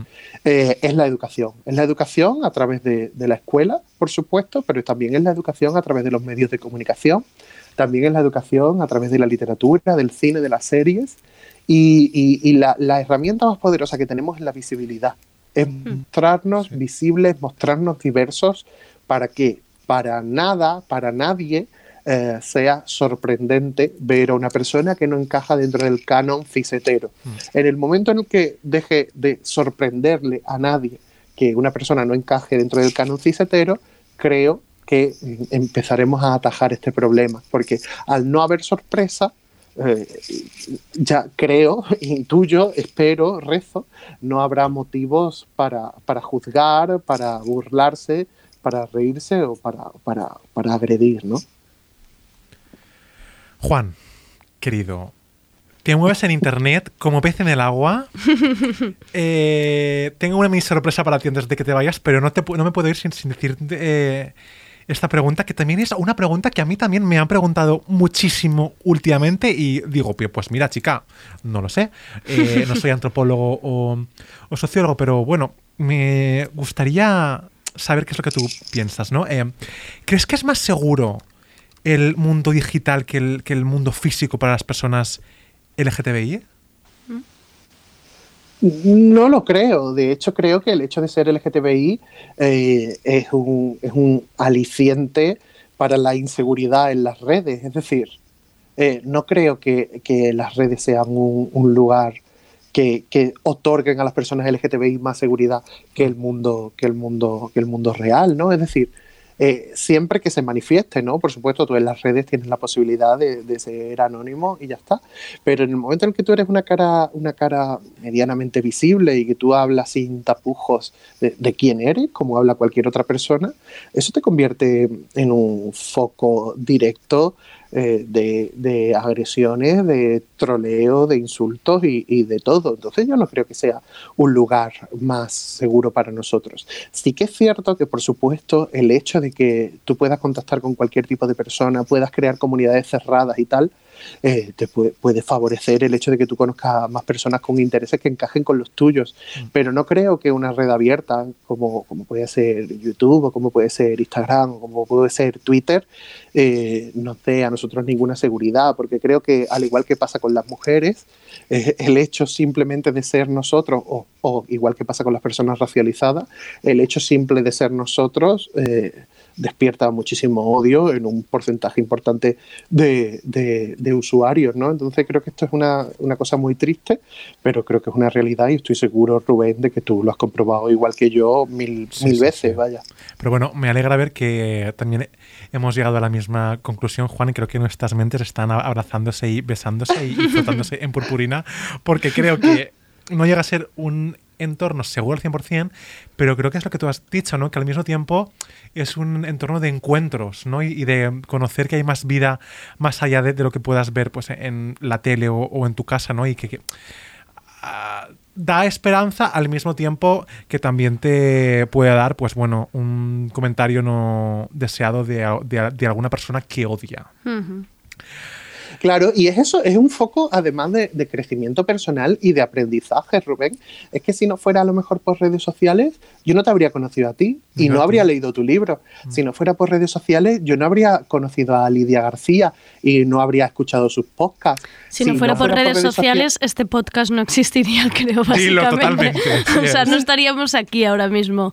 Imagínate. Claro, o sea, sí, eso Sí, es sí. que es inevitable. Entonces creo que aparte de ser un lugar seguro o medianamente seguro para, para los vínculos personales, creo que es un creo que es un, un- un lugar maravilloso para el crecimiento personal y para el aprendizaje eh, entendido de mil formas diferentes. Y para ¿no? ir Yo- ganando espacios también y nuevas voces, ¿no? Que también quizás lo que nos faltaba y que, pues, mm, hasta hace nada, quiero decir, la televisión era la que...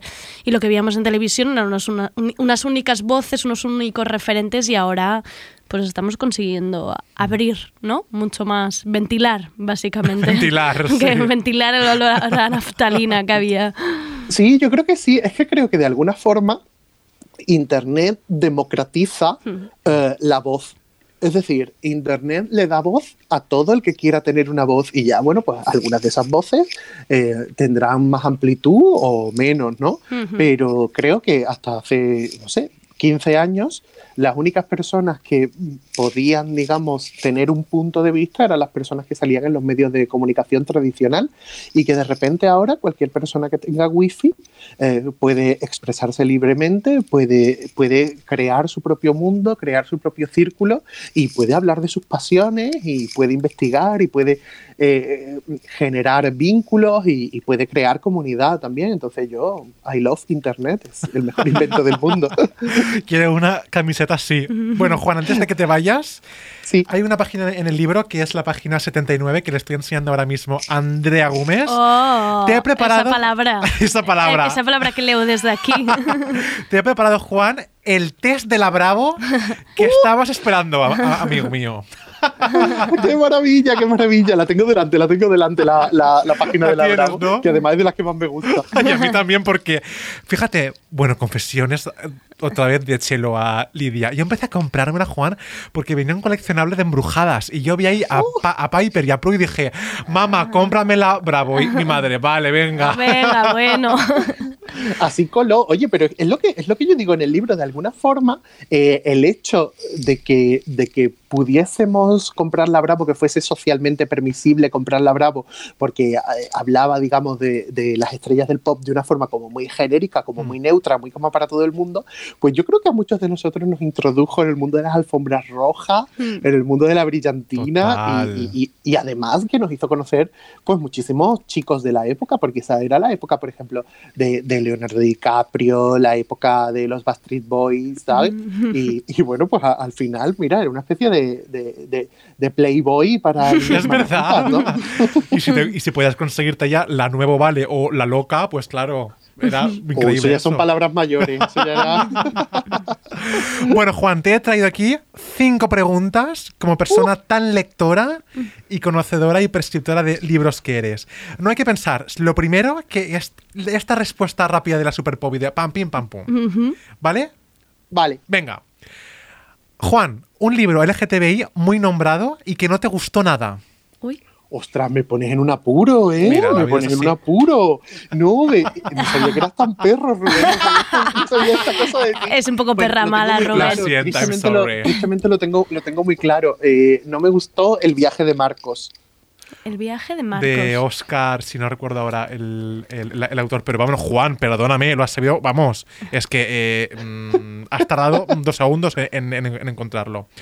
Sí, sí, es que lo tengo muy claro, lo tengo muy claro, sí, de Oscar Hernández. Sí, Esa no, es. no me gustó, no me gustó. Fíjate que a mí sí, yo me- cuando me lo leí, a mí me entró esto, era como, ay, dame más, da- dame Del más. 2002 veo, ¿eh? Sí Por que- eso, hace claro, mucho de eso. que- creo que, que también hay libros que son muy de- de- del momento. Del momento, y- y claro. Del momento, ¿eh? sí, sí, sí. A lo mejor si lo hubiese leído cinco años antes, pues me habría encantado. Sí. Pero cuando lo leí, pues no, no me gustó. Pero vaya, es Y un superventa. nada, Este libro sí, sí. es de, de los libros LGTBI españoles, yo creo que Mm. más vendido, ¿eh? Además, no para de vender. Este libro se, se sigue reeditando Sí, sí, muchísimo. sigue y siendo está bien. en todas las bibliotecas escolares de España. Y yo me alegro muchísimo porque creo que, que- que es un libro perfecto para, para una biblioteca escolar. Mm. Pero a, a mí personalmente me pareció muy, no sé, muy, muy cursi, muy previsible. No, no era para mí.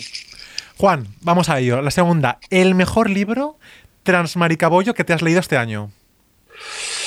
Pues mira, te voy a decir, he leído un libro que me ha enseñado muchísimo eh, de un asunto del que yo sabía poco, que son las personas binarias. Perdón, las personas no binarias. Y este libro se llama Género Queer ¿Ah? y de eh, Maya Kobabe.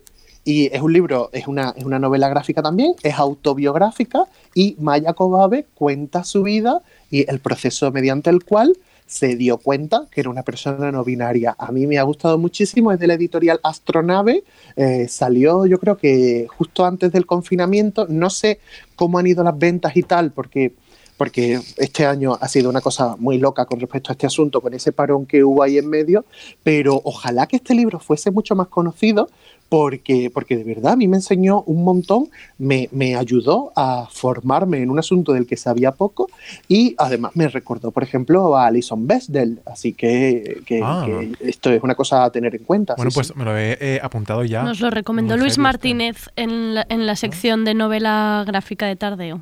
Mira. Ah, sí, pues, pues hizo muy bien, hizo muy bien porque Ay. es un libro magnífico y que creo que por desgracia no, no, no es tan Quizá popular no ha saltado tanto. Claro. sí, no ha saltado tanto todavía. Pero bueno, mira, es un libro que, como decíamos antes, Amigo Invisible también, También. para ir ampliando un poco miras. Muy bien, muy bien, lo Eh, recomiendo, lo queridos recomiendo. Le doy mi sello de calidad. Ya tenéis tres, Tres libros, para mí invisible. tenemos tres libros, para que luego digáis que no hay ideas. Juan, ¿cuál es la lectura eh, no LGTBI, porque también consumimos y leemos otras cosas, que has leído este año y que nos recomiendas? Uy, pues es que mira, me pillas en un momento mm, perfecto. A ver. Porque es- este sábado, este sábado literalmente publico en mi canal de YouTube el top 5 de los libros del año. Entonces, mm, es que, claro, eh, me resulta difícil elegir una porque yo siempre hago un top 5, pero... Una pero avanzadilla, una avanzadilla. Venga. Sí, voy a elegir una, voy a elegir una y voy a elegir, voy a elegir Panza de Burro. Oh, Panza de burro. bueno, Porque como puedes ver, hay dos merece Oh. todo, todo lo bueno que le está Sí. pasando a Andrea, se lo merece. Porque, ha la van a traducir a cosa muy 800, fuerte. la van a traducir a 823 lenguas. Yo no sé si le queda alguna. vi. Sí, película también. Sí, sí. Yo no Me sé- parece que son 25 lenguas y Sí. adaptación Yo cinematográfica. pensaba, hay, hay más lenguas que de las que se están inventando lenguas, incluso ya para traducir. Ahora, para, y, y para verlo mira, no sabéis lo feliz que me hace porque una historia tan íntima, tan personal y tan original y que además Sí. eh, reivindica, reivindica, reivindica un mundo del que creo que sabemos mucho menos de lo que deberíamos, que, que es eh, eh, eh, el mundo de las Islas Canarias, ¿no? Mm. Mm. y que sea una autora joven, que se haya tomado el riesgo de, de hacer esta cosa tan rara, con ese lenguaje tan particular. Mm. A mí me ha enamorado y yo ese libro de verdad es que, es que me dejó boquiabierto, vamos. Qué maravilla. Pues mira, yo quiero eh, sumar a esta recomendación y, y espero que Andrea diga también la suya. A mí me ha encantado que me acabo de terminar eh, Atrapa la liebre, Atrapar la liebre en castellano, de Lana Bastasi, que es una autora de origen serbo-croata, pero se crió en Bosnia y ha ganado el premio de literatura en la Unión Europea con Irene Sol- Solá. Y bueno, me ha fascinado este libro sobre la identidad, quiénes somos. Eh, brutal, vamos, yo eh, también os lo recomiendo, ya que estamos aquí en, en, en aquelarre literario. Pues sí. Ah, pues mira, lo tengo aquí este. delante, no, Sí. no, no me sonaba de nada, Rubén, no, lo, no Brutal. lo conocía. Mm. Qué maravilla. ¿Y tú, Andrea? Pues no los, me pillas un poco así en blanco. Mañana haremos repaso con Ah. Berta, que viene Ah. Berta a hacer repaso de, de pelis, ay, de pelis, de libros del año, pero yo quizá también de disfrutar y de sorpresa también me iría, me decantaría por el de Andrea, ¿eh? Sí. Mm, Porque, es, es que, porque Juan. es que me dejó como maravillada y ya no solo es eso, la historia, eh, lo que cuenta, escribió. cómo está escrito, esa oralidad que Sí. a mí me gusta tantísimo y es que a mí estos libros de niñas amigas ya sabes que me Mm. encantan. Yo creo que Ah, eso Todos es maravilloso. Sí, no sé si conocéis, si conocéis Las Niñas Prodigio de Sabina Urraca, Sí, Ay, que ha no. sido, sí. Sabina ha sido la editora de Andrea. Sí, ¿eh? Mm. Y, y Las Niñas Prodigio para a mí también me parece maravilloso. Es una maravilla, sí. Pues mira, esto también me lo voy a apuntar. Juan, cuarta pregunta. Ya está, yo, a ver, está, porque te leo en, la- las redes y te conozco ya. ¿Cuál es el clásico, Juan, que no te apetece leer por nada del mundo? En plan, esto no va a pasar. Uf, pues mira, yo le tengo, le tengo mucho mm, respeto eh, y cierta distancia a los clásicos rusos. Yo Ah. mm, no sé, creo que creo que, que me costaría trabajo y creo además que no he leído ninguno de los grandes de los grandes rusos que están siempre en todas las listas de lo mejor, de lo mejor, de no sé qué. Mm. Mm. Pues creo que creo que elegiría como, como género a los clásicos rusos, porque no, no siento yo esa conexión, ¿sabes? Bueno.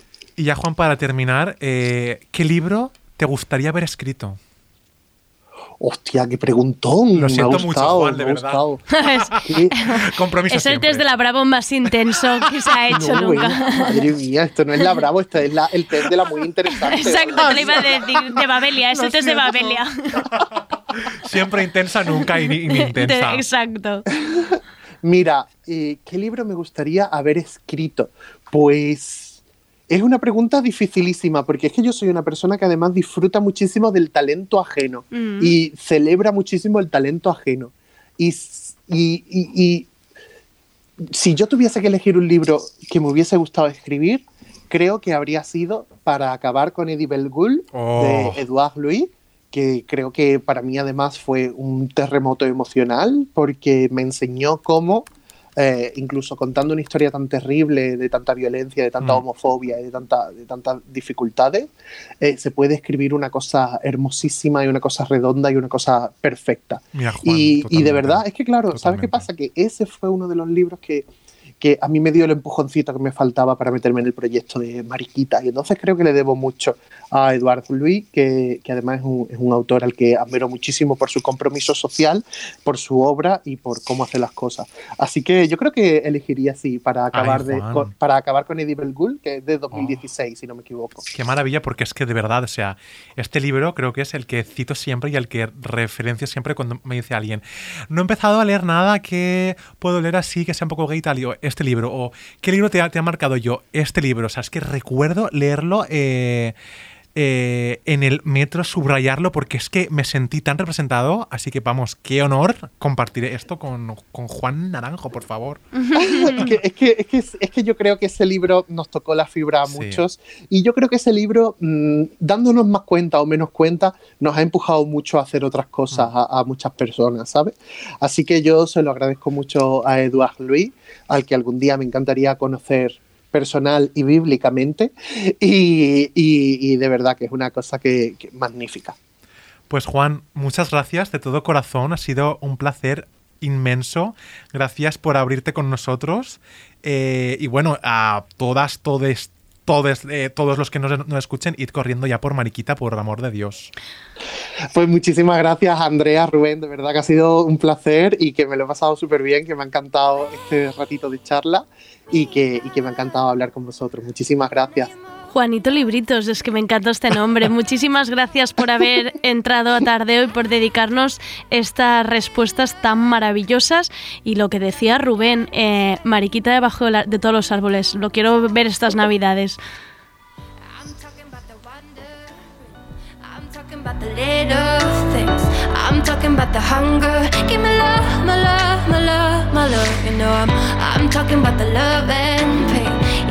Messing with my brain. Oh, you lift me up a thousand times, but when you hit, it hurts like guns. I'm not bulletproof. I'm not bulletproof. Bulletproof. When you're getting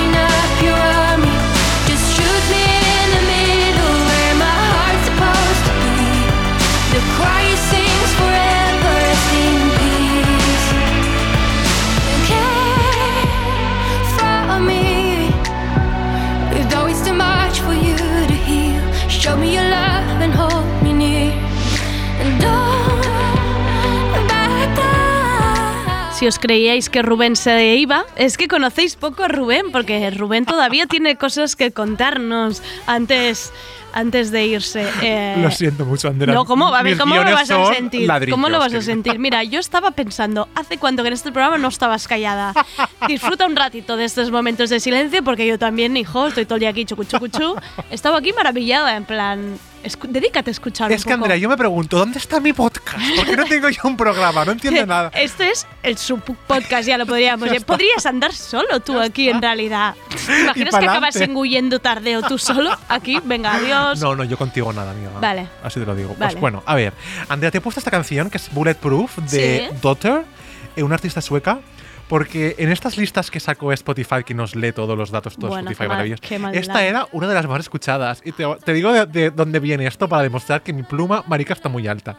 Esta fue la segunda canción que se quedó a las puertas de ir a Eurovisión este año. Esta Te lo iba a decir, suena Eurovisiva. Vale. Amigas, que yo soy es así. que ya está. Bueno, Vale, sí. Tienes un poco el sello Eurovisión ahí. Exacto, Pam. siempre me sale. Ya.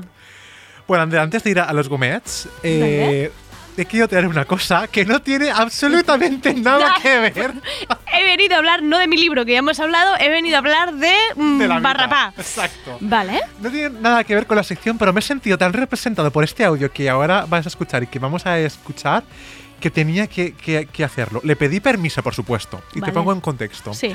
Vamos a escuchar a Yasmín, que es una de mis amigas pues, de la carrera de Valencia. ¿Vas a poner un- una nota de audio de una amiga tuya aquí en este programa? ¿Estamos a este nivel? Ahora. Oh, vale, Estamos a vale. este nivel. Es que, claro, Vale, vale. hay que superar esto, ¿eh? Trapos sucios. La gente, cuando te hablen en los grupos de WhatsApp, lo hará con miedo ahora. Sí, Piénsalo, Rubén. En cualquier momento puedo aparecer en algún sitio. Soy el troll imp- imperfecto. Vale. Resulta que estábamos hablando de regalos de Navidad, en plan, ¿qué le vas a comprar a tu madre? Ay, tía, no lo sé. Y a tu hermana, bueno. Agobio, agobio. Y entonces en una de estas yo le contesté, le, le dije, mira, voy a regalarle a mi hermana una cosa. Ahora Sí, no, descubriréis no la digas ahora. Y entonces eh, ella me respondió esto y creo que es una de las mejores representaciones de cómo nos sentimos la perso- las personas que tenemos veintipico, casi treinta ya. A ver. Bueno, amigo, eh, flipo con dos cosas. La primera con la que flipo, que tu hermana siga escuchando CDs. Esto me parece muy importante. Eh, segunda cosa con la que flipo, ¿quién es Little Mix? O sea, yo eh, ya soy vieja. O sea, tú sabes que, que yo siempre he sido una señora mayor, pero es que ahora me siento todavía más mayor. ¿Quién es Little Mix y por qué sigue haciendo CDs? En fin. Esto ya me excluye de lo que se denomina comúnmente juventud. Eh, pero no pasa nada, estoy contentísima siendo una señora de 80 años con un cuerpo de 30 casi. Me encantan estas notas de audio que, para mí, esto es una nota de audio podcast, que es gente capaz de poner pausas dramáticas en una... Es que ya tenemos, hasta sabemos las cadencias en una nota. Maravilloso, ha dicho sus pausas. crear Número uno, pam. Número- le ha faltado poner una sintonía. Número dos, pam. Pues esto viene porque obviamente le he comprado a mi hermana el CD de Un las- momento, tu de- hermana no escucha tardeo, ¿no? Mi hermana lo escucha tardeo. Vanessa, si me escuchas, pues mira, Tu re- es que claro, iba a decir, vamos a Perdóname. desvelar el, el Papá Noel ahora aquí, en medio. Vale. ¡Ay, es verdad! Bueno, ya está hecho. El daño está hecho. ya está. Vanessa, bu- no escuches esto. El Vale. caso, claro, le, le he comprado CD. Se la ha ido la- Rubén se cree que estamos aquí hablando él, él y yo solo, que nadie... Bueno, que puede ser que tu hermana de repente no escuche los días que tú vienes y escuche el resto. Podría pasar, Podría imagínate. pasar, espero que pase eso. Bueno, pues, Diciéndote, ¿qué, ¿qué tal? ¿Me escucho tu sección? No, ha estado fatal. Esta sección no te la escuches. Ha sido una mierda. No te lo pongas este tardeo. Ay, señor, perdón. Un, un Bueno, beso para la hermana para de Vanessa. Rubén, para Vanessa. Pues obviamente le he comprado el CD de Little Mix. por si no había, por si lo había quedado del todo claro, ahora ya lo tenemos apuntado. Venga. que es eh, una- Envuélveselo, porfa, como si fuera una bamba luego. O sea, envuélveselo con forma de trompeta o algo y que luego diga, ay, pobre, que lo ha tenido que ir a cambiar. para que no. Para que a última hora haya un- una duda. ¿Te puedes creer que no he pensado en este spoiler? Es que- Acaba de spoilear a una amiga suya metiendo una nota de audio que por un momento pensaba que se despedía y decía una cosa que tampoco te venía a cuenta. Pensaba, ay, pobre. Y luego tu hermana. Bueno, no pasa Qué nada. fuerte. El caso, Andrea, a ver si puedo, es que eh, las Little Mix es, un, es una girl band de UK, para seguir con, con las Que no divas, sé quién claro. son tampoco. ¿Cómo yo. que no? Yo es que Mix. tampoco no sé quién soy. Es que pensaba, a ver, yo O sea, vaya- no soy joven. ¿eh? fijísimo que pues tú eres como mi amiga Jasmine, por eso Sí, te he puesto este estoy audio. con ella. Es una girl band de Reino Unido que ganó Factor X y ha sido la, única y la primera banda de, o sea, tienen el- la misma cara las cuatro. es- sí, un poco sí. vale. Bueno, pues tiene hits como Shout Out to My Ex, eh, bueno, mm, Touch, Mogollón. Y el caso es que, claro, lo que dice Yas- Yasmín de quiénes son Little Mix, a ti, Andrea, ¿no te pasa que hay partes del mundo que dices, ¿qué es esto? Plan, todo- Pues si me acaba de pasar estoy? ahora que estoy mirando aquí estas fotos y pienso yo, ¿dónde está? Vale, pues a mí esto, Andrea.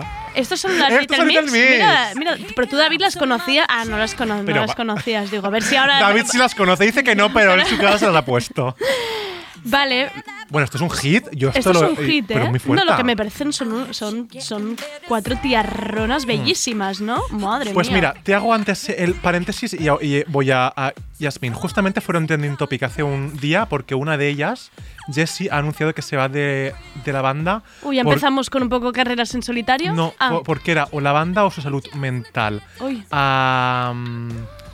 Jessie, eh, durante muchos años, ha sufrido mucho acoso online por ser la gorda del grupo cuando no está Por nada favor, de gorda. estamos, esto Sí. está pasando todavía, es fuerte, Virgen sí, sí, sí. Santa, de verdad. De hecho, y creo que hay- mira, tengo una foto de las cuatro, no, no quiero ni saber cuál de ellas es la gorda. Ya. Madre mía, Ya, pero ya, si ya. es que te diría que precisamente entran dentro de una normatividad. Totalmente. Pues eso es un poco también para que veas la, la presión que, es que nos pone eh, a las mujeres en, en la industria. Chicas, Em, eh, mira, bueno, en cada uno en su casa que ponga en Google Imágenes Little Mix y ya me diréis vosotras, Es porque fuerte, es que sí. esto es fuertísimo. Y Barbaridad. pues para retomar un poco esto de qué onda es esto de la Little estamos, Mix, fu- estamos fuerísima de onda. A mí me pasa esto, Andrea, con TikTok, con cantantes y raperos y urban que digo, pero ¿quiénes son? Y, ya- y- y pienso, soy mayor ya, ya me he vuelto un viejo, como dice Yasmin Andrea. Mira, Andrea, lo siento mucho, pero es que la prueba definitiva es que ahora solo que ver musicales y llevo tres miércoles seguidos juntándome con mis compañeros de piso todos cerca de los 30 y nos hemos visto flash dance, sonrisas y lágrimas. Uf, cómo Y- me gusta. Y ya pienso, pero ¿dónde está mi vida? Miraros ¿No? Story, eh, por favor. Por supuesto, esa esa la vimos Ah. la semana pasada. Bueno, luego te hago, me sé memoria. y hoy los vamos a ver Cabaret. Caba- bueno, me hace soñar, cabaret. Entonces, eh. Andrea, ¿en qué- Ya está. ¿Esto de Cabaret? Hombre, Es que ves. Me ¿por las sé por qué no ves todas. estas cosas? Pues mira, men- menos tú, que ah, que no, las- que no es que las estás reviendo, que las estás viendo de cero. Que no hemos visto ninguna de estas. Porque te he hecho ahora mismo del estudio. Pues ¿Cómo no vas a las, haber visto las musicales? maletas y me voy. Sí, pero estos clásicos clásicos. Tú eres la experta en musicales de aquí, por favor. o sea, yo sé, o sea, Santa. las canciones sí que sí que me suenan y las y las he, y las he cantado. Pero claro, yo no sabía que Flashdance, que Flashdance, por ejemplo, iba de estas cosas. Y, ¿Cómo? y cuando la vi, No tenía, o sea, en tu cabeza el momento silla con la ducha esa que le cae encima no lo tenías. no, yo lo tenía asociado al videoclip de Jennifer López, claro. No, tú, es que tú has crecido cantando Mónica Naranjo y yo haciendo la ducha en mi, la en mi ducha. habitación, imagínate. Aquí hay una brecha generacional importante. Fuerte, fuerte. Pues nada, que, que solo me quería reafirmar esto, que, Que somos, que somos, eh, estamos que somos out. viejóvenes ya casi. Vale. ¿Qué, qué significa esto? Un beso para Yasmín y otro para Vanessa. Vanessa, espero que te Os guste quiero. el CD. de, de las Little Mix. Sí, por si no te, por si ahora Por si no, sabíamos de sí. Bueno, ahora sí, Andrea, retomo esta queer agenda. eh, Los gumets. Los gumets, De claro, fin es de que año, Tiene ¿eh? que despedir esto yo, Sí. de alguna forma. Sí. Pues mira, el gomet verde, creo que he tardado mucho en dárselo. El gomet verde va para Irene Montero. Irene, te queremos. A saco, o sea, por favor. Irene, si nos escuchas, señora ministra de, de- de Igualdad, no sé con quién hay que hablar, pero te queremos un día en, en Tardeo. El- yo es que si algún día me enterara por casualidad que algún día esta mujer se ha reproducido en algún aparato cerca suyo un trozo de tardeo, yo me, me jubilo mañana. Te lo digo, me jubilo. Hombre, ya- ya está Imagínate. todo hecho. Irene O sea, Montero poniéndose un rato tardeo. Living la vida. Adiós. Bueno, si escuchas esto, que encantados. Encantados de, de- De- de tener- de tenerte porque em, justamente el compromiso tanto de, de la ministra de Igualdad como del de, el Ministerio de Igualdad con las personas LGTBI es total y creo que no hay mejor forma de cerrar el año que con este reconocimiento que no sirve para nada porque es un, un comet verde simbólico, Bueno, bueno, pero bueno, bueno, bueno, oye. Hasta que lleguen los premios de Tardeo, que ojo, que nos den un año y, esto está esta hecho. es buena, ¿eh? Hombre, Esta es buena, va. Premios Premios Tardeo. tardeo. Sí, es Estamos tardando, va, sí. Y entonces para, bueno, eh, he traído este audio para porque hizo una intervención hace, hace poco donde confirmó que, que habría ley trans y ley LGTBI y compartimos esta mm, intervención con vosotros, vosotras, vosotres para que la aplaudáis desde casa como he hecho yo desde la mía. Y por último, garantizar el acceso efectivo a la salud, a la vivienda, al trabajo, a la educación de las personas en general LGTBI y particularmente de las personas trans. En línea también con lo que han legislado ya 12 comunidades autónomas que hablan de la libre determinación de la identidad de género y también de lo que quiere la sociedad española, que igual que pasó con el matrimonio igualitario, el 83% de la sociedad española, según una encuesta europea, está a favor de reconocer los derechos de las personas trans. Con- Concluyo diciéndole que ambas leyes del eh, acuerdo de gobierno, la ley LGTBI y la ley integral trans, han pasado ya el trámite de consulta pública previa, más de 60.000 apoyos a la ley integral trans, el 96% de ellos de apoyo. Espero que este dato, y con eso concluyo, señoría, sirva para que las personas trans tengan claro que este año es el año en el que sus derechos se van a ver reconocidos en la ley. Bueno, bueno, bueno. ¡Bravo! ¡Bravo! ¡Bravo, presidenta! ¡Bravo! Muy bien. Bueno, es que Uy. ya era hora.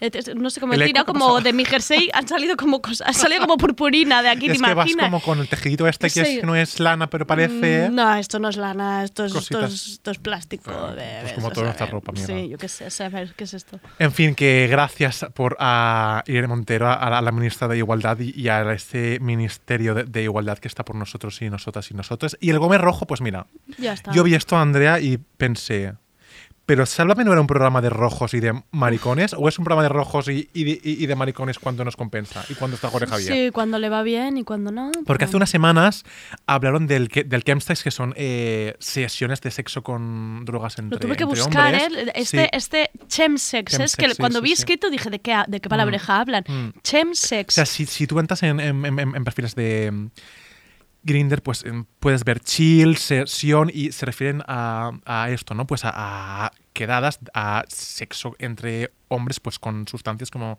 GHB, eh, popper, cocaína y asociaciones como Stop SIDA y gays. Eh, pues positivos estudiando esto, dando apoyo a la posible drogodependencia que, que hay ahí de. Porque yo si me pusiera esto en el perfil es como que tú quieres mantener una relación pero siempre con sustancias de por medio. O- O no, no, o, o que te apetece ahora. Ah, vale, en plan, como algo Sí, esporádico, busca en plan, busco para este fin de semana, exacto. vale, vale. Y entonces, claro, lo que hicieron en Sálvame fue exponer eh, perfiles de Grinder y leían sus bios. ¿Esto se puede hacer? Yo, yo no lo sé, la, la verdad, pero es que eh, todo es esto. una barbaridad muy grande. Claro, es que es una exp- exposición que sí que mm, no veías quién lo decía, pero ahí estaban los colaboradores y el público riéndose mientras, bueno, pues había, no recuerdo, creo que era eh, Alonso Caparrós diciendo, busco tío empotrador que me preñe.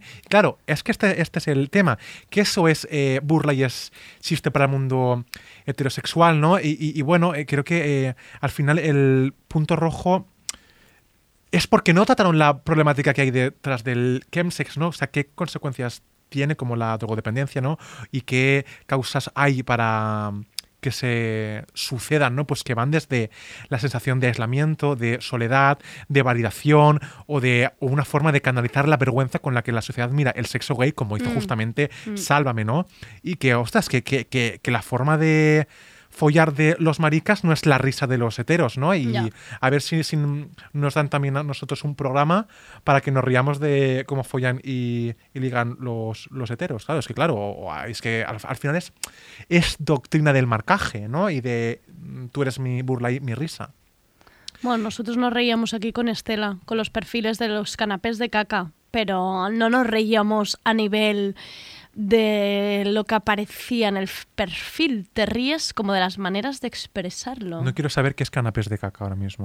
pero, o sea, Canapés de caca era la sección que tenía la temporada anterior. Ah, vale, Estela, digo, Ortiz, Estela Ortiz que leía todos los perfiles que se encontraba En en Tinder, que eran vale. totalmente ridículos, pero no a nivel, no a este nivel de eh, de burla tan tan de Claro. mira es- estos gays como follan entre Claro, ellos. y no, y no lo hacíamos desde, desde una situación de totalmente discriminación, sino cosas que se encontraba ella que eran muy graciosas. Mm.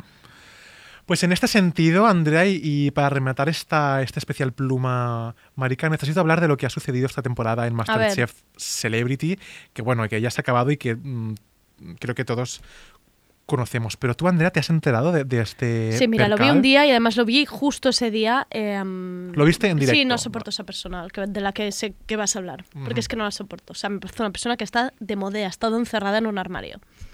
Ya te lo digo ahora. Pues mira, te lo voy a, lo voy a resumir Sí, rápido. explícalo Eh, tú, pero me pongo nerviosa. Pues que este, este año concursaba Florentino Fernández, ¿no? Un famoso humorista y también Josie, eh, famoso estilista. Y bueno, pues Josie tiene una pluma preciosa, no esconde su feminidad, la saca a relucir con mucho orgullo. ¿Y qué hizo Florentino ante esto? Bueno, pues mm, volver un poco a, a 1988 o más para atrás. Se, inventó un personaje llamado Flowsy, donde Flo hace una burda parodia de Josie, ¿no? O sea, para hacer de Flowsy, Flo pues eh, ponía la voz más aguda, sacaba su amaneramiento, hacía chistes sobre sexo anal, acosaba a miembros del jurado para darles besos como si fuera un pervertido. Y para muestra eh, he traído este audio, Andrea, sobre quién es Flowsy. Dile a Flo que no está brillando como me gustaría. Bueno, pues que te guste otra cosa. A mí me gustaba Flo, pero me está gustando Juanjo. Bueno, pues mira, pues Porque está mejor. brillando. Pues patito Juanjo y te lo metes en el culo a Juanjo.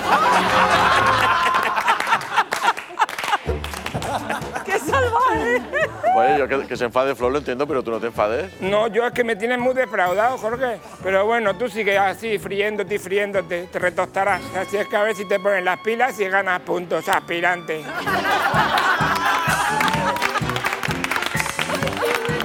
O sea, que no me meto con él. ¿Te lo tengo que explicar otra vez? Flowsy, ¿tú qué pides? ¿Qué? ¿Cocina empotrada también? Ay, a mí que me empotren a mí directamente. La cocina, digo. Sí. Estás muy guapo hoy, Pepe. Qué resolutivo, gracias, Flowsy.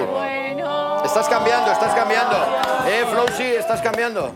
No estoy cambiando, pero estoy descubriendo. Ah. Pues que además es que no hace gracia. Nada. No hace gracia. O sea, Florentino Fernández es como día que volvió a reaparecer Carlos Latres. Son son esos tipos de cómicos que es que os podéis actualizar. Y si no os actualizáis, dedicaros, no sé, a la jardinería, ajedrez, aprovechando gambito de dama, no sé. Dedícate a otros oficios. Pero es que esto ya no hace gracia. Burlarse a otra persona más que está en el mismo plato. Muy esto es una barbaridad. Claro, es que al, fi- al final había un, un poco de coacción en plan, ¿cómo va a responder mm, Josie ahí, Claro, no? Y- pues has de- es, de- es esa cosa que, pues como volver a la escuela otra vez. Sí. Te has de reír mientras se ríen de ti el compañero, Exacto. el compañero en clase. A mí lo que me, me pasa ahora que también estoy un poco enganchado a, a más Singer, lo confieso, es que veo ta- también que es un poco un, lo que tú has dicho, ¿no? Es, es ese tipo de, de humor perfil José Mota, que llega a ser ca- casi como un pegote en plan... ¿dónde- estás desubicadísimo, en plan, no, exacto, no, no, no, no, no, plan, no estamos aquí, no, no, no, en plan, atrás, atrás, atrás, es como, y da lo saque. vergüenza desde casa, Me da vergüenza desde casa, es verdad, Sí. ¿eh? Y me- con Florentino me dio vergüenza y, y me dio eh, mucha impotencia, ¿no? Y mm, he preparado una argumentación. Vamos allá. Venga, vamos allá. Vamos. Bueno, pues eh, esto que hemos escuchado son chistes que lo que hace es eh, ven a los hombres gays con pluma como motivo de burla y el mensaje que lanzan y que, y que sobre todo lanzan a las nuevas generaciones es que un hombre al que se nota que es gay es inferior, es motivo de chiste y se lo merece. Y ya no son solo las bromas de posguerra de Florentino Fernández, sino las risas cómplices de compañeros, de jurado, del guion, del montaje, ¿no? Todo está puesto en bandeja para decirle a la audiencia que reírse de un marica con pluma está estupendo y que no pasa nada. Y como he apuntado antes, ¿no? Y como también dice Brigitte Basayo, es que estas bromas son doctrina, porque al final estos chistes tan cotidianos normalizan las burlas hacia la homosexualidad y hacia la, y hacia la feminidad en un hombre, ¿no? Y es que no es más que, que puro machismo y misoginia, porque de la pluma y de lo femenino se hace risa, se hace parodia, se afloja la voz, se giran las muñecas, y lo femenino en un hombre pues se vuelve motivo de humillación. Y lo fuerte es aquí, eh, eh, el hombre hetero gracioso sabe que tiene poder para hacerlo porque está protegido y blindado. O sea, nadie le va a pegar una paliza a Florentino Fernández por hacerse el mariquita. En cambio, los agresores sí que han apalizado a un niño de 11 años por ser maricón. Es que ahí está la heterosexualidad como privilegio. Y ante esta situación, Claro, se produce el silencio de la víctima, es que Josie no se ríe. Josie se calla y aguanta al tipo porque está frente a un grupo de gente que se ríe de una broma que, que un señor hace a su costa. Además, hay cámaras, hay televisión, hay un contrato y romper todo eso es eh, lanzarse a los lobos. Y justamente todo, a todo esto se le suman los comentarios transfobos que ya se escucharon en este programa y que Elsa Ruiz, eh, humorista también, criticó por las redes, ¿no? Y claro, es que todo esto pasa en un programa de nuestra televisión pública, Made in Spain, eh, Made in Spain, que, que- que valora la diversidad. Pues ostras, es que eh, a ver si verdaderamente no estamos tan bien y es que aún estamos en la mierda. No, y que creo que, que hay que tener valentía para que alguien del programa coja y le diga a Florentino, esto no hace gracia. Mm. Y ya está. Y, y, y tampoco ni cancelar, ni echar, ni nada. Pero que alguien en mitad de ese programa sepa señalar este momento que está siendo incómodo, explicárselo por qué y que él quizá lo vea, porque es que tampoco seguramente no lo ve, pero Exacto, creo que eso es, eso es justo en plan lo que tú has dicho, en plan, que alguien desactive eso. claro. Porque si no. si todas esas risas cómplices incómodas y el jurado siguiéndole, mm, haciendo la bola más grande, es que no. El mensaje que enviamos es. Claro, es validar esa broma y creo que ha estado en, en la clave con la palabra cancelación porque es que na- nadie ha pedido ni está pidiendo que se cancele esto, No. sino justamente eso, que lo que tú has dicho, que salga alguien a decir, a ver, 2020, estamos bien, Sí, estamos bien de los astros. Exacto. Claro. No, hay gente que no está bien. En fin, Andrea, hasta aquí la chapa. que Hasta aquí el programa. Te has marcado, te estamos a punto de llegar A un programa de una hora y media tú solo. ¿Qué dices? Te lo juro. Bueno, pues ¿con quién tengo que, que hablar para, para, para, para pedir un sintonía. cruces? Claro. Podcast de Rubén. Qué placer, Andrea, de ya, verdad. Ya, con esto hacemos Ojalá la más. guindilla perfecta a cerrar este año. este año que, mira Rubén, no sé A ver. cómo, hemos llegado hasta aquí, que es lo importante. Hemos sobrevivido. Y lo que hemos pasado tú y yo, acuérdate, abaixados, llamadas en confinamiento, reencuentros aquí, tu libro, Es verdad. todo lo que ha pasado. Cancelaciones a última hora porque me tiene que poner en cuarentena. Por, bueno, de todo, de todo. Todo lo que hemos pasado. Yo creo que lo veremos con distancia, incluso creo que seremos capaces de decir que fue un año en el que, bueno, ni tan Ni mal tan al mal, final. sí. Aprendimos nuestras cosas, nos unimos más, tú y yo ahora aquí salimos de esta despegados, despegados. o sea, vamos, o sea, unidos hasta, hasta el, bueno, el Moscow Mule nos ha unido básicamente. Exacto. Y bueno, es por si se puede pedir un deseo para deseo. 2021. Bueno, los que aquí, quieras. eh, que, que, que un vinito o, o una purpurinita pa- para, pa- para hablar en plan. que- Lo del vinito, lo del vinito es un sueño que quizás hacer realidad en 2021. Bueno, lo que nos faltaba, Lo que nos- hacer esto con una copa. Bueno, porque esto va a ir hacia mejor solo y hacia arriba siempre está el vino. En fin, Andrea, qué feliz año, qué feliz Navidad. Que ahora que no vas a cortar esto, te, quiero muchísimo, que eres una compañera excelente. No que me de- deseas- si no lo hubiera Lo siento, colgado. lo y, te, y te- y te mereces todo lo mejor y es un lujo trabajar con personas como tú, Ay, tan favor. bellas y tan honestas. Y eso es increíble. Lo haces todo muy sencillo. Y mira, te he dejado un regalo que se llama Holiday eh, del Lil Exacto, Nas ¿con qué nos vamos? Pues nos vamos con Holiday, que es de Lil Nas X. Muy creo que bien es así, dicho, muy bien que, dicho. Muy bien, que es eh, un rapero gay gay y visible. Fantasía total. Rubén, muchísimas gracias y nos vemos en 2021. Que llegue ya. I can't even close my eyes, and I don't know why. I guess I don't like surprises. I can't even stay away from the game that I play. They gon' know us today, yeah. Hey, Can I pop shit?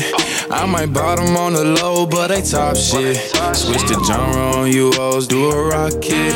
I got the biggest damn song, fuck the chart sis. I don't need them. They wanna know if I be last done. Bitch, even if I started flopping, that be fashion. Popping up in movies, ain't no Nazi bitch, it's Ashton. Hee hee, I'm bad as Michael Jackson. Hey, it's a holiday. I got hoes on hoes, and they out of control, yo. Hey, this another way.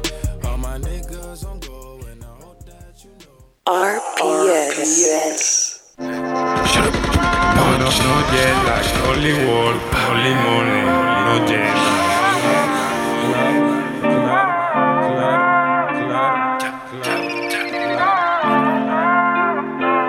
Nadie de putas me ha ayudado para llegar hasta aquí. Pero ahora me pilla el taxi para celebrar el release. Ella trae el champán, condones, tabaco, la hierba, el coche, mi ropa de anoche. La tengo de chofer y si me cae mal, tú me. Pero a ti no te quiero aguantar, al final te llevo a no aguantar. Quiero una puta que me pueda aguantar, quiero Pues cerramos con una canción que forma parte de la nueva mixtapes de Pochi, que es uno de los productores de La Bendición. La mixtape está llena de nombres pues, de la familia misma, Cecilio G, La Zoe, La Albani, Yumbif, Goa, y esto que estamos escuchando es Dos Hamsters, el tema de Cecilio y La. Y hasta aquí estaría el tardeo de hoy, el tardeo que se ha marcado Rubén, podríamos decir. Mañana repasaremos los mejores libros del año con Berta Gómez y su sección Demasiadas Mujeres. Y vuelve Erika Irusta para seguir hablándonos de la menstruación. No dejemos de hablar nunca de la regla, por favor. Muchísimas gracias a David Camilleri por estar tras los mandos de la nave. Soy Andrea Gómez. Gracias por escucharnos. pues bueno Que yo te espero, que yo te espero. Si te vas con otro camino este bueno Lo digo por ti, ¿qué dirán de ti? Por cierto, tu amiga con la que ya no te hablas Ahora me habla a mí. Su perro me da la pata Su cama huele a mí. Nadie de estas putas me ha ayudado para llegar hasta aquí pero ahora me comen los huevos, tu puta pilla el taxi para celebrar el release. Ella trae el champán.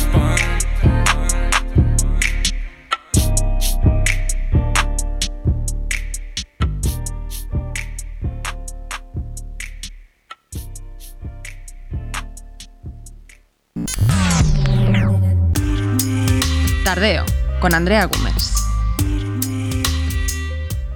RPS.